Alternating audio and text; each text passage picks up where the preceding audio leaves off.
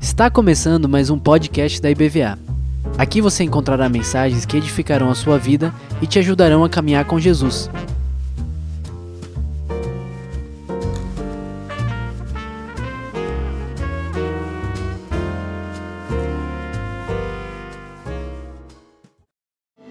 Estamos aqui para celebrar a ceia do Senhor, celebrar o sacrifício redentor do nosso amado Jesus, que levou sobre si os nossos pecados, celebrar o amor de Deus, a graça do nosso Senhor.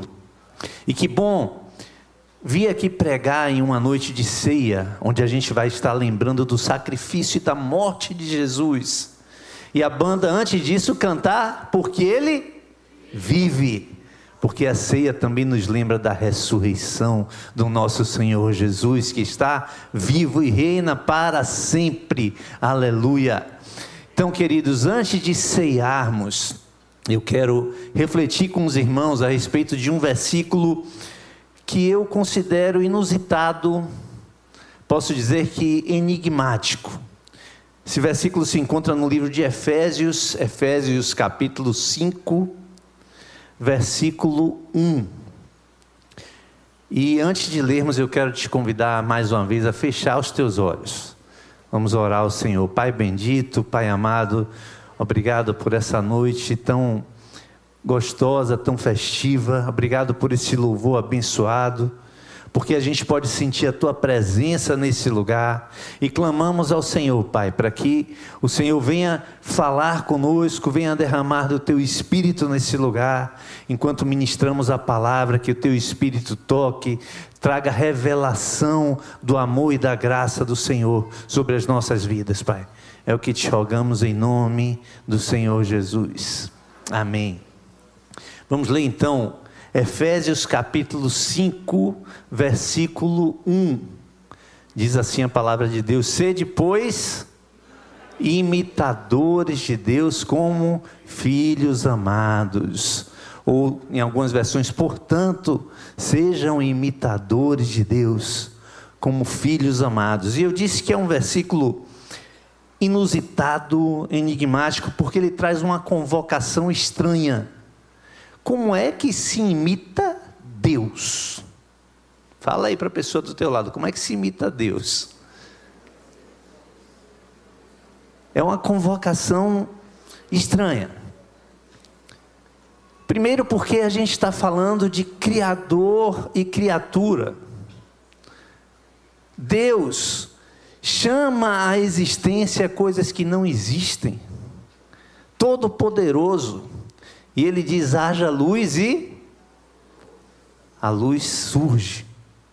Com certeza, se eu disser que haja luz, a luz não aparece. Como é que se imita Deus?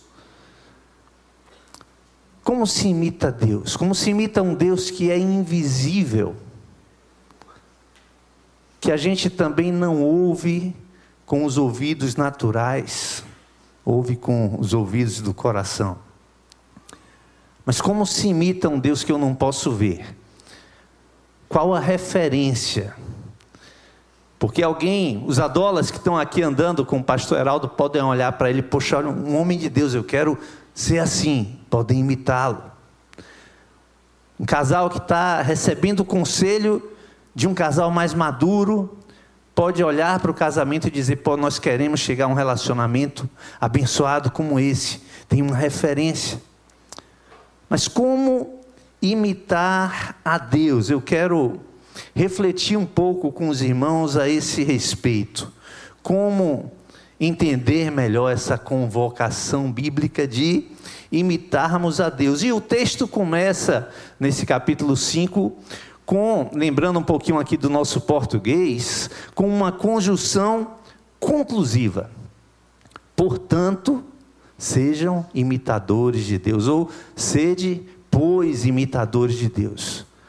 Está falando de uma conclusão. Dessa forma, sejam imitadores de Deus. Por causa disso, sejam imitadores de Deus. E a pergunta, por causa de quê? Esse texto então está fazendo referência a algo que foi escrito antes. Apesar de ser o primeiro versículo do capítulo, ele começa com uma conjunção conclusiva. Ou seja, ele está fazendo referência a algo que foi escrito anteriormente. E se a gente for no capítulo 4, no último versículo, a gente vai perceber que essa pequena conjunção, portanto, simplesmente reflete a obra redentora do nosso Senhor Jesus faz referência ao amor e à graça de, de, Deus, à encarnação do nosso Senhor Jesus, à sua morte sacrificial pelos nossos pecados, ao seu amor e à sua graça. E eu quero te convidar então a ler esse versículo 32 do capítulo 4, o último versículo, e que antecede ao versículo que lemos aqui como nosso texto base. Olha só, Efésios 4, 32. Antes, sede para uns para com os outros benignos, compassivos, perdoando-vos uns aos outros, como também Deus em Cristo vos perdoou. É um versículo que fala dessa obra redentora do nosso amado Jesus. Deus nos perdoou em Cristo. Nós que pecamos, que ferimos a Deus, com os nossos pecados. Ele nos perdoou em Cristo. E depois disso é que ele diz: portanto, sejam imitadores de Deus. Nós ferimos a Deus e Ele nos perdoou. E eu quero falar um pouco, aproveitar que é um culto de ceia, para falar sobre essa obra redentora do nosso amado Jesus. Primeiro, dizendo o seguinte, irmãos, que antes de sermos convocados para imitarmos a Deus, Ele nos imitou. Deus tomou a forma de um ser humano, se fez um de nós, para se aproximar de nós por amor. Ele, sendo Deus, se esvaziou de sua glória se tornando servo, fazendo-se semelhante aos homens, fazendo-se como um de nós. Antes de querer que nós o imitemos, ele nos imitou. E foi semelhante a nós em todas as coisas, menos uma. E aí eu quero ler mais um trecho da palavra de Deus com os irmãos. Hebreus 2, capítulo 17 e 18. E vamos entender por que, que Deus deixou a sua glória para se fazer como um de nós, para nos imitar. Olha o que diz Hebreus 2, 17 e 18. Por isso mesmo, convinha que em todas as coisas se tornasse semelhante aos irmãos. Está falando de Jesus para ser misericordioso e fiel sumo sacerdote nas coisas referentes a Deus e para fazer propiciação pelo pecado do povo. Versículo 18. Pois naquilo que ele mesmo sofreu, tendo sido tentado, é poderoso para socorrer os que são tentados. Então, quando Deus toma a forma de ser humano, e a gente precisa frisar bastante isso. Jesus já existia antes de todas as coisas. E qual era a forma de Jesus antes de nascer em, em, em Belém, queridos? Qual era a forma em que Jesus existia? Jesus existia na forma de Deus. Mas ele, sendo Deus, se esvazia da sua glória e se torna se torna um de nós para ser o nosso sumo sacerdote. E ele agora passa por todo tipo de sofrimento que o ser humano pode passar para que possa entender o seu coração e o meu coração. Você já foi traído, traída? Ele entende você porque Jesus foi traído por um amigo.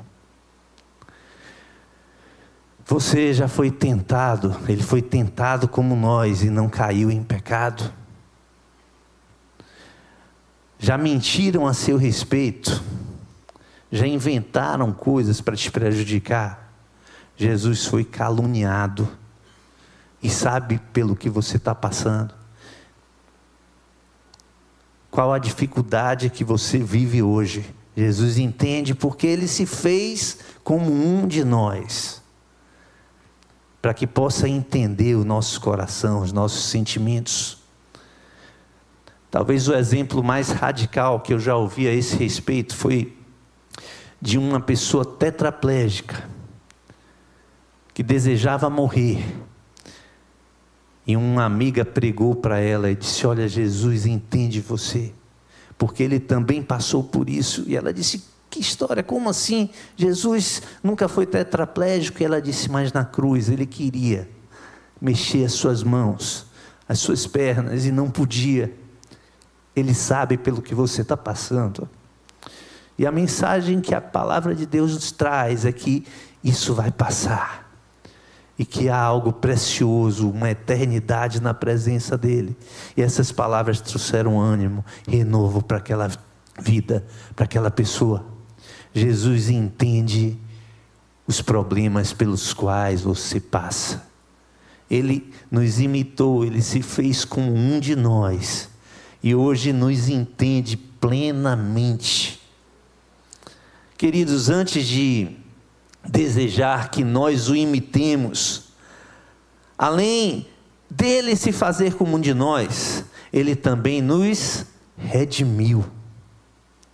Ele levou sobre si os nossos pecados. Ele foi esmagado pelos nossos pecados, o castigo que nos traz a paz estava sobre ele. E é por causa desse sacrifício redentor que fomos resgatados, que fomos salvos, libertos das garras do pecado. Deus nos perdoou em Cristo. Vamos ler 2 Coríntios 5, 21. Olha o que diz a palavra de Deus, os irmãos podem colocar esse texto, 2 Coríntios 5, 21. Aquele que não conheceu pecado, e a gente precisa fazer um parêntese para dizer que esse é o único ponto em que Jesus não foi semelhante a nós. Ele não conheceu pecado, ele nunca pecou. Mas aquele que não conheceu pecado, ele o fez pecado por nós para que nele fôssemos feitos justiça de Deus. Não foi ele quem mentiu, não foi Jesus quem matou alguém, não foi Jesus que feriu um cônjuge e que deixou a família empavorosa. Não foi Jesus que tratou o outro mal mas Ele levou sobre si os nossos pecados, os meus pecados, os teus pecados. Jesus levou lá na cruz, para que fôssemos feitos justiça de Deus. Tudo isso antes de sermos convocados para imitá-lo. Deus nos perdoou em Cristo, pelo seu sacrifício redentor. E aí eu quero voltar para Efésios 5:1 para chamar a atenção para um detalhe que às vezes passa despercebido.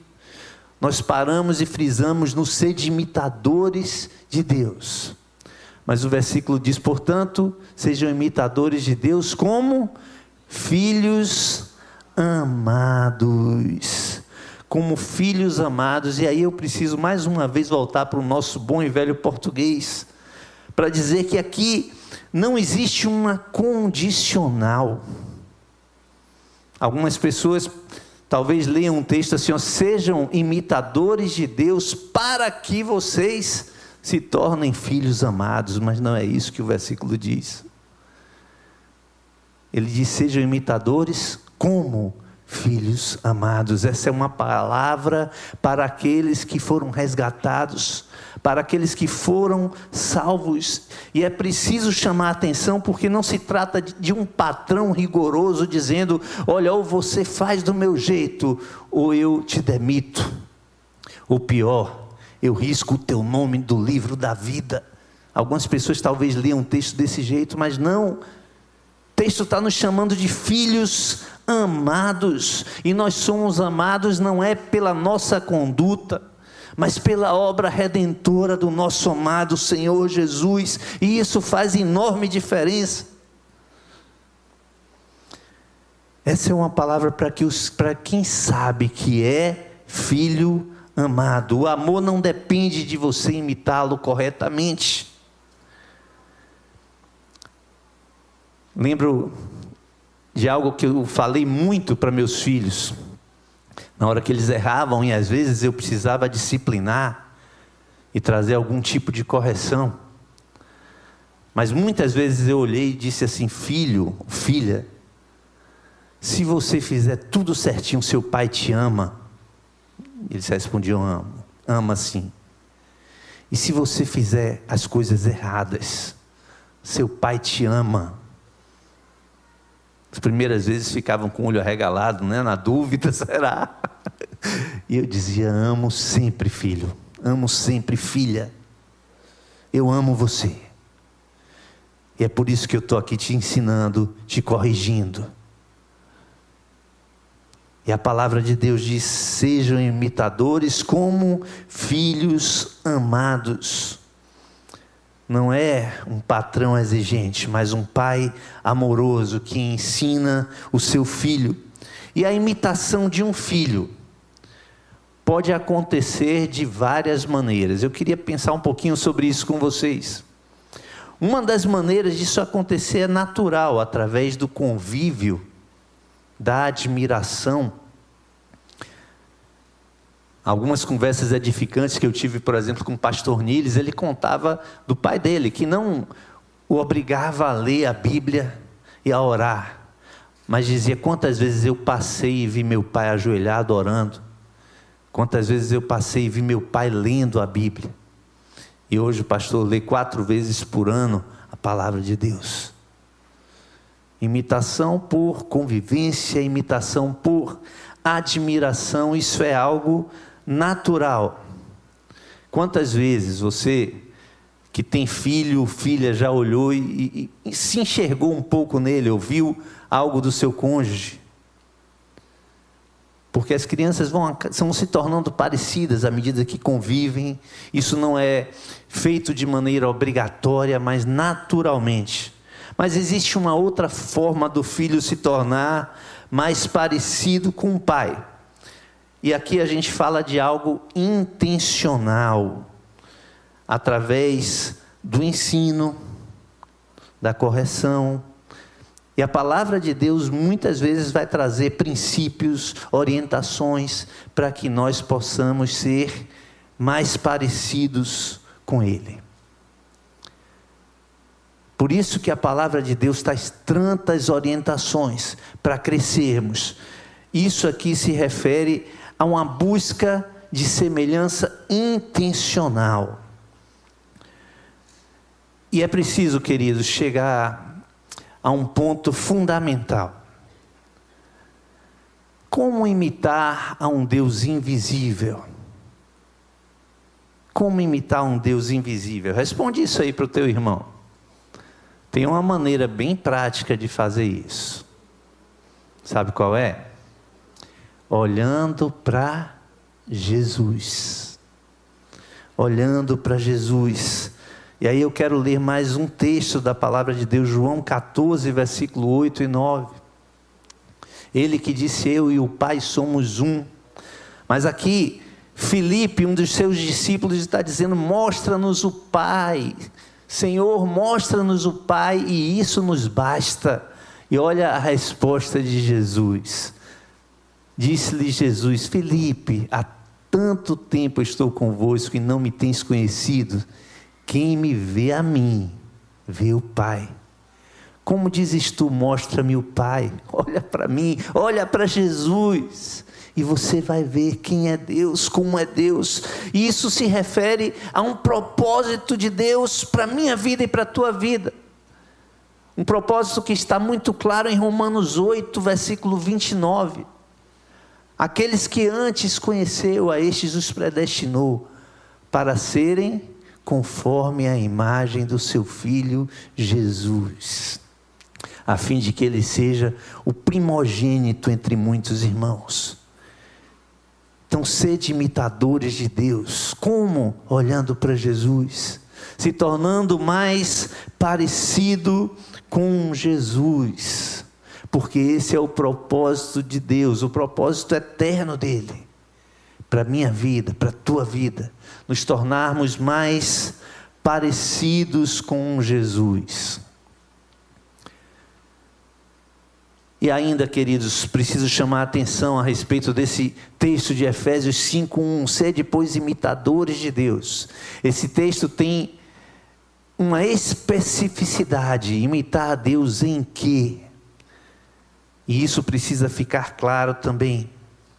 Primeiro, se a gente lê o versículo subsequente, nós vamos ver claramente que esse versículo fala sobre imitar a Jesus e imitá-lo no seu amor.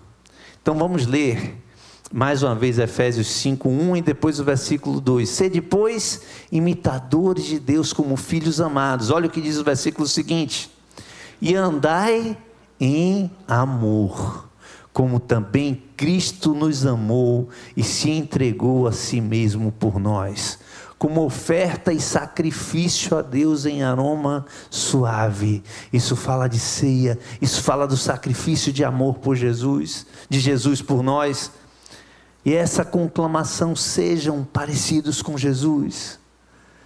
Se vocês receberam esse amor dele, amem o próximo também. O amor de Jesus é a referência e o amor precisa ser uma marca na vida do servo de Deus, na vida do cristão. E também, se voltarmos ao versículo anterior a Efésios 5:1, Efésios 4:32 que nós já lemos, nós vamos ver a especificidade dessa imitação. Imitá-lo em quê? Em amor. Nós já vimos isso. Amem como Jesus amou vocês. Mas esse versículo 32 do capítulo anterior vai mostrar mais um ponto fundamental dessa especificidade do imitar. Antes, sede uns para com os outros benignos, compassivos, perdoando-vos uns aos outros, como também Deus em Cristo vos perdoou. Então, o texto é específico, imitar em quê?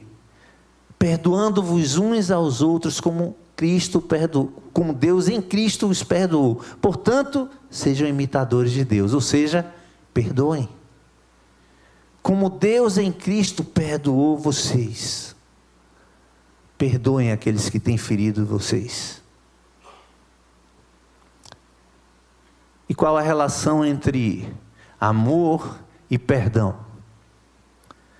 Irmãos, essa sílaba per, usada como sufixo, algumas vezes expressa o estágio máximo de alguma coisa que a gente pode chamar de perfeição. Olha o per, né? perfeição. Uma coisa pode ser feita e ela pode ser perfeita. Por que, que eu estou falando isso? Porque a expressão máxima do amor pode ser chamada de perdão. O perdão de Deus para meus pecados, para os teus pecados, é a expressão máxima de amor. O sacrifício de Jesus para nos limpar dos nossos pecados, para que sejamos perdoados dos nossos pecados, é a expressão máxima do seu amor para conosco. E nós precisamos imitá-lo.